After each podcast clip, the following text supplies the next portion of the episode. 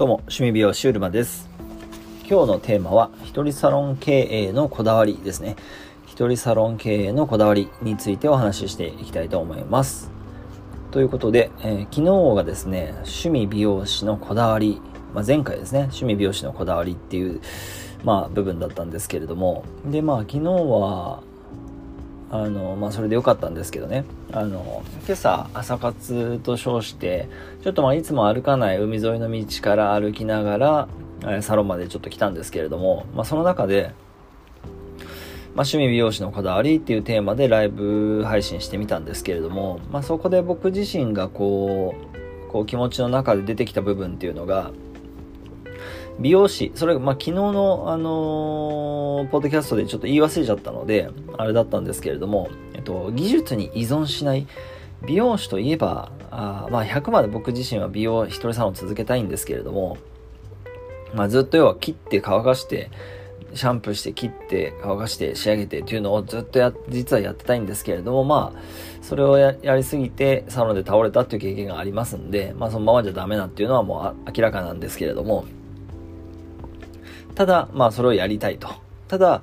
美容師といえば技術。で、技術といえば、まあカットだと僕は思っていて、まあその部分に、その依存し、依存というか、その部分でマネタイズをしないで美容師ができたら、それこそ趣味美容師じゃないかなって思っているんですね。いやそこを目指してまして、まあ、それが趣味美容師のこだわりになっているというところなんですね。ですから、あの技術だけじゃなくて技術を前提にしたそれ以外の部分をいかにそれ以外の部分にいかに美容師の価値をこうスライドしていくのかというのが趣味美容師のまあこだわりであるということでした。はい。それが今日、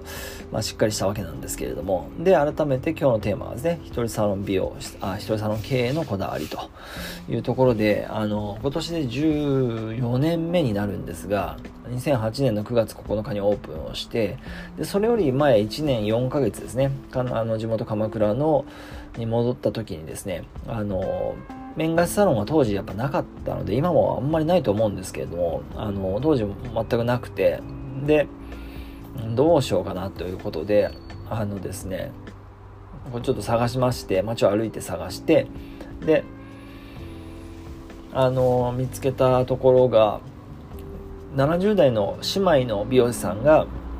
お二人でまあされてるサロンさんがあってで今はもうなくなってしまったんですけれどもそのサロンがなくなってしまったんですけれども、まあ、そこに飛び込んでいってあの、まあ、東京にいた時に面貸しとかっていうのをそういうところにいた時もあったので、えっと、パーセンテージで交渉させていただいて一つの鏡8席ぐらいあったサロンさんだったんででそれを昔はその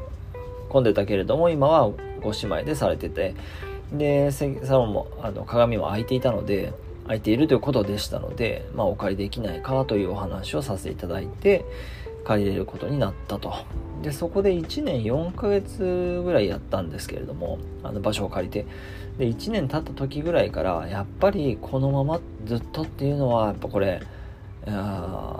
無理だよなっていうところがまあ分かってきてどうにかしたいなということで自分のサロンをやっぱりやんなきゃダメだなっていうふうにやりたいなっていうふうになっていったんですね。でそれがきっかけだったというのもあるんですけれども今の場所を、えーたまたま見つけまして。でここもですね実はあのーいつもこう通る道があるんですけれども通るその信号のところでえっと、今自分が借りているサロンの場所をもうこう見上げた時に目線に入ったんですけれどもあああそこあの、まあ、以前も美容室だったんですね。でそこも70代の先生がされていてであそこでできたらいいだろうなってこう見上げてたんですけどでそしたらあのある日を境に、えっと、そこの今僕が借りることになったその場所のえっとサロンの電気がつかなくなったんですね。でそんな境目をこう見つけちゃったもんですからで何日経ってもそこを見ても全然電気がつかないと。これもしかしたら開くんじゃないかなと思いまして。でえっとその当時はですね1階が酒屋さんだったんですけれどもで酒屋さんにあの美容師なんですけれどもある日から電気がつかなくなりたようなんですがこの上の3階の物件って空きますかっていうふうに聞いたら空きますよっていうふうにあの言っていただいて、もうそれでもう火がついちゃってもう借りたいんですけどってなってでそれが2008年の4月ぐらいでしたかね。2008年のそうですね。4月か5月ぐらいだったと思うんですね。要するに今から何年ですか？14年？あまあそうですね。14年目ですからね。14年前になると。そういった形でスタートしてでまああのー、借りることができてでそっからだからまあ14年目になるんですけれどもまあ最初から自分自身はもう一人でやろうやりたいって思ってたんでそのサロンワークの形スタッフさんを入れ集めてっていうこともまあしなかったんですけど、まあ、14年の中で何名かの方に5名ぐらいですかねあの募集してますかとかそういうお話をいただいたことはあるんですけれどもまあなかなかそれはねその気じゃなく僕僕はやってますんで、まあ、そういう広がりはなくで今に至るんですけれども、まあ、要するに一人サロン経営のこだわりというとこではあのなんだろうまあ、一人で全部やりたいっていうことがあるので、細かいところで言えば、お客さんとお客さんが絶対に店の中で重なることがないようにしてきましたね、このまま。あこの14年の間。それはなんかこう、本当に他の、えっと、いらしていただいてるお客様からしますと、本当に私以外にここのサロンって動いてるのかしらっていうことが、あの疑問になるんじゃないかなぐらいお客さん同士がお店の中ですれ違うってことがまあほぼないですね。ちょっと僕が押しちゃって、えー、と次の方がちょっと早めにいらしていただいたっていう場合でしたらばどうもっていう時はあるんですけれどもまあ基本的にはそういうこともなくやってきてでここが昨日の趣味美容師のこだわりのところとちょっと重なってくるんですけれどもあとまあサロンで1対1でマンツーマンで当然やるわけですから、えー、でなおかつお客さんとお客さんの間の時間っていうのに、まあ、ゆとりをちょっと持たせているのでそこの時間ってやっぱ毎日絶対空くんですね。だからそこをどういうふうに使っていくのかっていうのがあの昨日のお話の、まあ、働き方改革みたいなところになっていったんですけれども、まあ、そもそもやっぱりえー、僕自身が一人サロン経営において大事にしたいなと思っていたのは、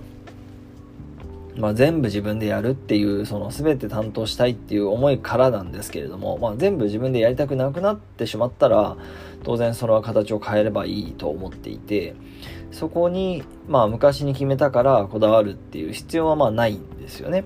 それはいつでもそういうスタンスでいるんですけれどもまだそういう思いが続くので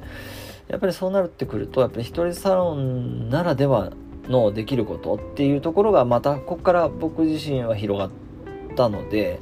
えっとまあそれはそれでまた良かったなって一つの形かなとは思ってるんですけれどもうんまあどういうことかというとやっぱり時間一人サロンならではのそれは1対1なので他の方もいませんしえー、スタッフもいなければ別のお客様もいませんのでそのサロンという空間の中に僕とゲストの方お二人なんですよね。それって他のスタッフがいていたり横にお客様がいたりするとちょっとこうご相談しにくいお話とかなかなかそういうなんでしょうえーと、表面的なとこじゃないところのお話ってなかなかこう深くなっていきにくいんですけれどもえっと、行きにくいと思うんですけれども、まあ、僕、えっと、一人サロンの場合ですと、それがないので、その壁がないもんですから、まあ、深まるときはもうほんとことん深まるし、悩みの深いお悩みにもお答えする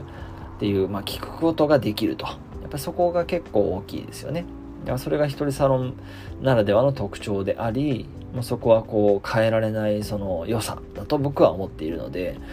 あのその辺をうまく美容師の価値にこう変えていくことができれば美容師の新しい価値っていうのをまた作っていけるんじゃないのかなと思ってやっております。はい。ということで今日はですね、一人サロン経営のこだわりというテーマでお話しさせていただきました。明日はですね、お客、えっと、美容師の意味編ですね。美容師の意味を、まあ、どうやって変えていくのかというようなところをお話しできればなと思うんですが、ということで、ちょっと最後にお知らせでございます。えっと、5月の24日月曜日ですね、夜の10時から、あズームセミナーですね。趣味美容師3つのこだわりということで、生き方趣味美容師、そして、えー、マーケティング、僕自身がマーケティングがすごく必要だと思っているので、マーケティングのお話と、あとは、えー、美容師は、あとブランディングをしていく必要もすごくあると思っていて、やっぱりその個人、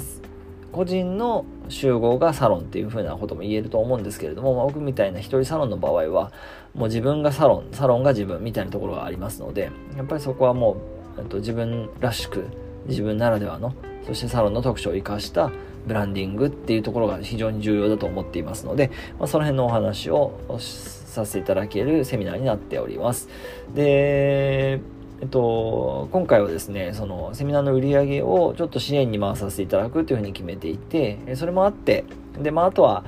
あの、やっぱり有料のセミナーにした方が本気の方にいらしていただけるという意味合いもありまして、えっとですね、セミナーの受講費を今回は1万円っていう形にしてみました。で、えー、なので、えっと、まあ、同時に全額返金保証っていうのもちょっとつけてみようと思って、で、セミナー受けてご満足いただけない、こんなもう、価値がない、あの、時間の無駄だったっていうふうに思っていただいた場合は、おっしゃっていただければ、あ即ご返金をさせていただくと。そんな、あと、その当日に言っていただければということですね。まあ、その辺の細かいところも含めて、えっと、詳細を、えー、受け取っていただくフォームをご用意しましたので、まあ、ご興味ある方はですね、ぜひチェックしていただけると嬉しく思います。はい。ということで、今日はですね、えー一人サロン経営のこだわりというテーマでお話しさせていただきました。最後までご視聴ありがとうございます。えー、昨日からですね、ちょっとこの BGM を変えて、あのゆるさを出していこうと思っておりますので、引き続き、えー、ご清聴いただけると光栄でございます。はい。それでは、あ最後までご視聴ありがとうございました。え、趣味美容師うるまでした。